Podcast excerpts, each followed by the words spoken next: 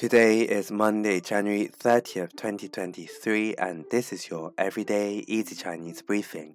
大家好，我是林老师, and in under 5 minutes every weekday, you'll learn a new word and how to use this word correctly in phrases and sentences. Today's word of the day is 短,短, which means short. Let's practice by making different words, phrases, and sentences with 短. The first word is 短期，短期，which duan which means short term.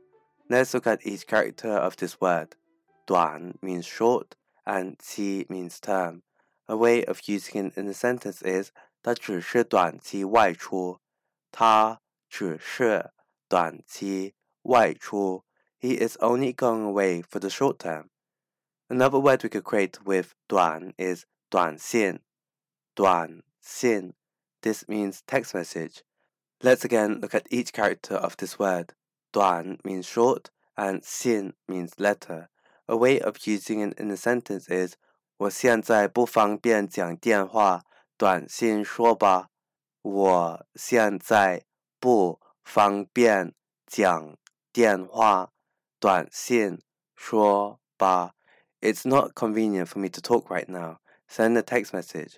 Finally, we can create the word 短裤,短裤, which means shorts. The 裤 here means pants.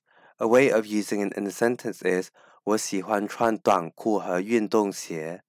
我喜欢穿短裤和运动鞋。我喜欢穿短裤和运动鞋。I like to wear shorts and sneakers.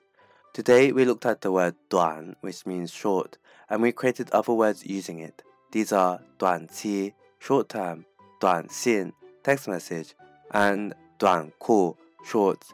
To see this podcast transcript, please head over to the forum section of our website www.everydayeasychinese.com where you can find even more free Chinese language resources. See you again soon for more practice.